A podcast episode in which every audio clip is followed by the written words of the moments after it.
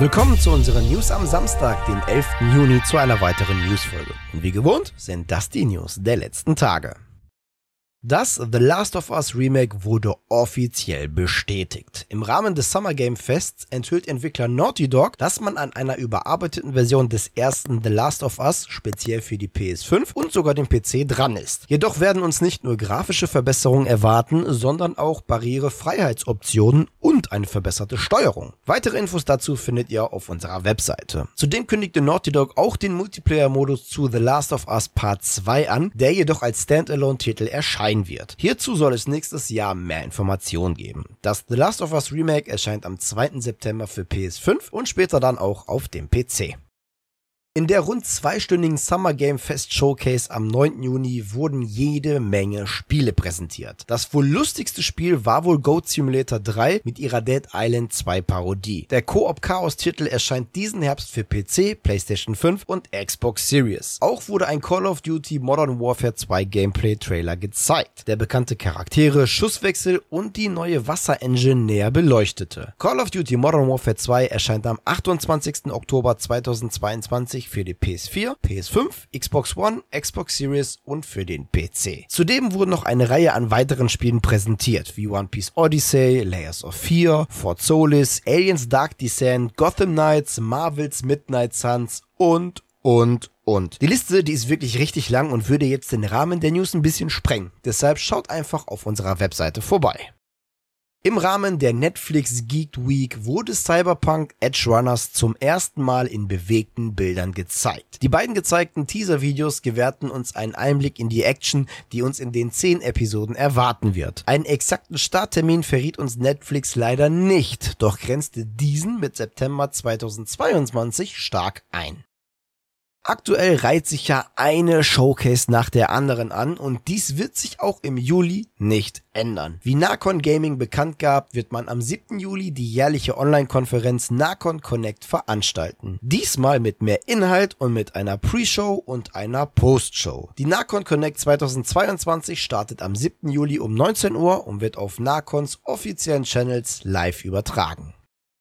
Immer noch wurde offiziell von Sony kein Release-Datum zu God of War Ragnarök genannt. Und dies heizt natürlich die Gerüchte an. Zwar versicherte Sony, dass das Spiel noch 2022 erscheinen soll, aber es häufen sich zuletzt immer wieder Gerüchte um eine Verschiebung auf das nächste Jahr. Auch die Abwesenheit bei der hauseigenen State of Play oder auch beim Summer Game Fest heizen diese Gerüchte weiter auf. Doch der gut informierte Journalist und Insider Jason Schreier soll wohl konkretere Infos zum Release haben. Auf Bloomberg bekräftigt Schreier ein Release von God of War Ragnarök im Jahr 2022 und grenzt sogar den Zeitpunkt ein bisschen näher ein. Laut seinen Quellen dürfen wir uns auf ein Release im November freuen. Dies soll wohl auch schon sehr bald offiziell bestätigt werden. Laut unseren Informationen soll es auch bald eine neue State of Play Ausgabe geben, voraussichtlich im nächsten Monat. Gut denkbar also, dass wir eine Ankündigung in dieser State of Play Ausgabe erhalten werden und im August auf der Gamescom dann das Spiel auch endlich anspielen können. Noch wurde eine Teilnahme aber nicht bestätigt, jedoch befindet sich Sony in der Planung.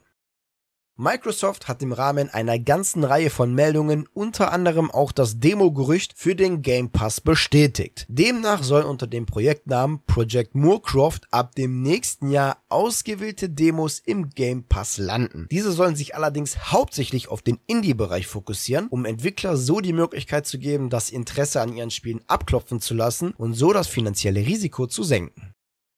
Normalerweise würde sich ja jetzt die Games-Industrie im LA Convention Center versammeln, um Neuheiten vorzustellen und zu besprechen. Die komplette Absage der E3 2022 brachte nun eine Lücke hervor, die Produzent und Moderator Geoff Keighley mit dem Summer Game Fest 2022 versucht hat zu stopfen. Pünktlich zum Start des Summer Game Fest lässt der E3-Veranstalter, die Entertainment Software Association oder kurz ESA, mitteilen, dass es im kommenden Jahr eine E3 2023 2020 geben würde, und zwar sowohl digital als auch in Präsenz. Gegenüber der Washington Post betont ESA-Chef Stan Pierre-Louis, dass es jedoch nur eine E3 im herkömmlichen Format geben kann, wenn die Unterstützung seitens der relevanten Publisher, die im ESA organisiert sind, gesichert ist. Einen Termin für die E3 2023 gibt es bisher noch nicht. Allerdings spricht vieles für eine Beibehaltung des Juni-Fensters.